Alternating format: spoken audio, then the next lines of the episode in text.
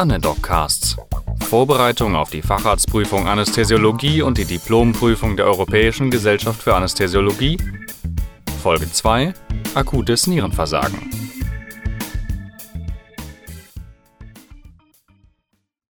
Sie werden von der Aufwachraumschwester gerufen, ein Patient scheide auffällig wenig Urin aus. Dieser habe kurz zuvor eine konventionelle Sigma-Resektion bei Tumor erhalten, die sich nach Aussage der Chirurgen als schwierig dargestellt habe.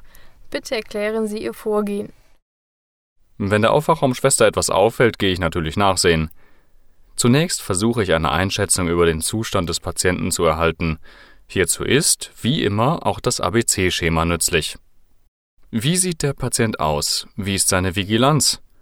Ist sein Atemweg frei und atmet er suffizient, also normofrequent und ordentlich tief? Wie ist sein Blutdruck und die Herzfrequenz? Die Niere braucht mindestens einen mittleren arteriellen Druck von 65 mm Hg, um eine ausreichende Primärharnmenge zu generieren. Hat der Patient Schmerzen? Wie geht es ihm sonst so? Und im Bereich E wie Exposure wäre die Temperatur noch interessant, im Sinne, ob er intraoperativ ausgekühlt ist. Hypothermie führt zu SVR und PVR-Erhöhungen im Rahmen einer Zentralisation. Die Niere wird in der Folge schlechter durchblutet.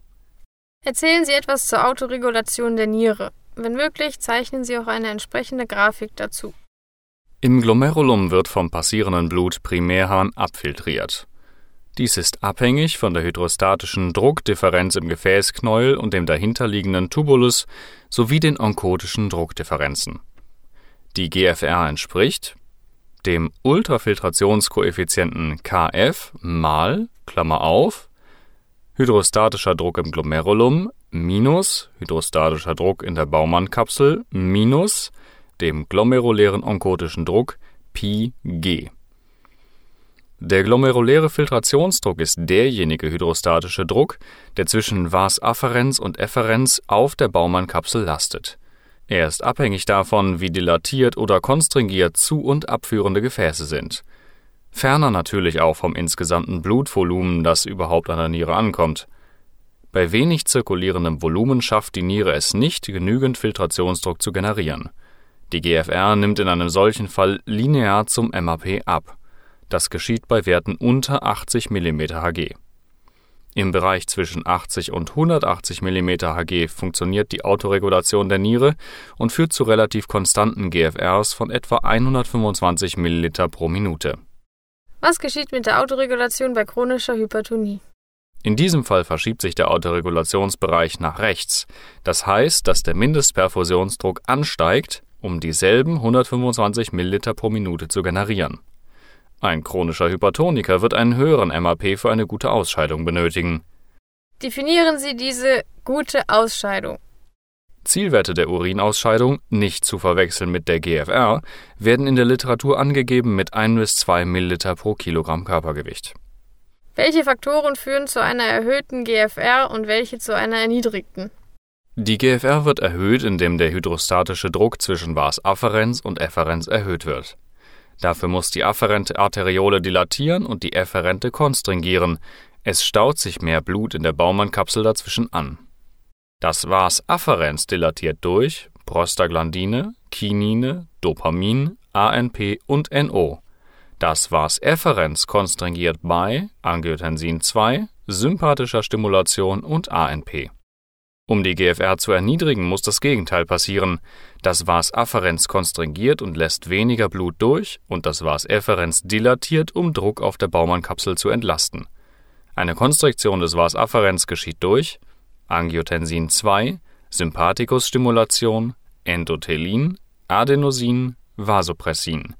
Die Vas efferens Dilatation erfolgt durch Angiotensin 2 Blockade, Prostaglandine. Kommen wir noch einmal zu unserem Patienten im Aufwachraum zurück. Der Blutdruck ist normoton, die Herzfrequenz normofrequent. Der Patient ist wach und ansprechbar. Wie ist Ihr weiteres Vorgehen?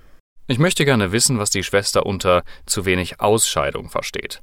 Entsprechende Zielportion habe ich gerade eben dargelegt. Außerdem, wie sieht der Urin aus? Konzentriert? Das würde für einen Volumenmangel sprechen. Eventuell blutig? Vielleicht eine chirurgische Komplikation. Wie sehen zudem die Drainagesekrete aus? Bei einer Sigma-Resektion wird im linkslateralen Becken operiert, wo auch der Ureter entlangläuft. Eventuell gibt es hier ein Problem? Erklären Sie die verschiedenen Arten von akutem Nierenversagen. Die klassische Einteilung erfolgt in prä-, renal- und postrenales Nierenversagen. Gründe für ein prärenales Nierenversagen sind Hypovolemie, also Mangel an Flüssigkeit oder Blut, Nierenarterienstenose. Gründe für ein renales Nierenversagen können zum Beispiel sein eine Nephritis oder Nierentumore. Postrenales Nierenversagen entsteht durch einen Harnstau der ableitenden Harnwege. Kennen Sie die Rifle-Klassifikation? Ja, die Rifle-Klassifikation ist eine Einteilung für akutes Nierenversagen. Rifle ist ein Akronym für Risk Urinvolumen unter 0,5 ml pro Kilogramm Körpergewicht in 6 Stunden. Injury Urinvolumen unter 0,5 ml pro Kilogramm Körpergewicht in 12 Stunden. Failure Urinvolumen unter 0,3 ml pro Kilogramm in 24 Stunden oder Anurie. Loss Anurie für 24 Stunden. End-Stage Renal Disease Anurie für über drei Monate. Alternativ kann die Einteilung in die Klassen über den Kreatininanstieg vorgenommen werden. Warum ist diese Klassifikation relevant? Die Letalität ist abhängig vom Stadium. Stadium 1 21%, Stadium 2 46%, Stadium 3 57%. Kennen Sie eine Klassifikation für chronisches Nierenversagen? In dem Fall wird eine Einteilung anhand der GFR vorgenommen nach Kidney Disease Outcome Quality Initiative KDOQI. Stadium 1 GFR über 90 ml pro Minute, Stadium 2 GFR 60 bis 89 ml pro Minute, Stadium 3 GFR 30 bis 59 ml pro Minute, Stadium 4 GFR 15 bis 29 ml pro Minute, Stadium 5 GFR unter 15 ml pro Minute. Wie behandeln Sie ein akutes Nierenversagen? Die Niere ist in den allermeisten Fällen sekundär zu einem anderen Problem betroffen. Das heißt, wenn ich dieses Problem behebe, wird die Nierenfunktion vermutlich wieder einsetzen. In fast 70 Prozent der Fälle liegt ein prärenales Nierenversagen vor. Hypotonie, Hypovolemie, ausgelöst durch Volumenverlust, Compartment Shift, Verbrennungen oder auch Sepsis führt in solch einem Fall zum Nierenversagen. Bei renalem Nierenversagen Behandlung der Nephritis, je nachdem, was dort tatsächlich vorliegt. Beim postrenalen Nierenversagen muss die Abflussstörung beseitigt werden. Kennen Sie weitere Maßnahmen zur Verbesserung der Nierenfunktion? Das O2-Angebot muss verbessert und der O2-Verbrauch gesenkt werden. Eine Verbesserung der Oxygenierung erreiche ich durch eine ordentliche Vorlast, gemessen am MAP von mindestens 65 besser, wie ich bereits vorhin sagte, 80 mm Hg. Volumensubstitution mit kristalloiden Infusionslösungen, ausgeglichener Elektrolythaushalt. Jedoch Vermeidung von Überwässerung, weil das die Gesamtprognose wieder verschlechtert. Im Zweifel Supplementierung mit vasoaktiven Substanzen wie Noradrenalin. Was halten Sie von Dopamin? Dopamin kann über Alpha-1 und Beta-1-Rezeptoren die Nierendurchblutung verbessern, führt jedoch zu einer Erhöhung des Resistance-Index und des Pulsatilitätsindex. In Studien konnte kein nephroprotektiver Effekt nachgewiesen werden, deshalb ist die Gabe von Dopamin in Nierendosis obsolet. Phosphodiesterase-Inhibitoren wie Enoximon, Milrinon können erwogen werden, führen jedoch auch zu einem systemischen Blutdruckabfall, weshalb ihr Nutzen begrenzt ist.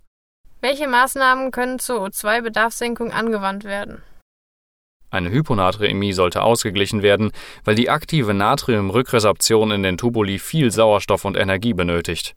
Der Zielwert beträgt 140 Millimol pro Liter oder höher. Schleifendiuretika hemmen die Rückresorption von Elektrolyten und senken damit auch den O2-Bedarf, jedoch verhindern oder verbessern sie ein akutes Nierenversagen nicht. Was halten Sie von Acetylcysteingaben? Die Studienlage ist widersprüchlich. Traditionell würde man die ACC-Gabe mit reichlich kristalloider Infusionslösung kombinieren und dann zum Beispiel 150 mg pro Kilogramm Körpergewicht ACC als Bolus geben, weitere 50 mg pro Kilogramm über 4 Stunden und dann 100 mg pro Kilo über 16 Stunden. Unterschiedliche Rezepte werden in den Institutionen propagiert. Aber wie gesagt, die Studien sind widersprüchlich, ob eine ACC-Gabe das akute Nierenversagen bei schon bekanntem chronischen Nierenversagen verhindern kann. Vielmehr ist vermutlich die Volumengabe bzw. Vorlasterhöhung dafür relevant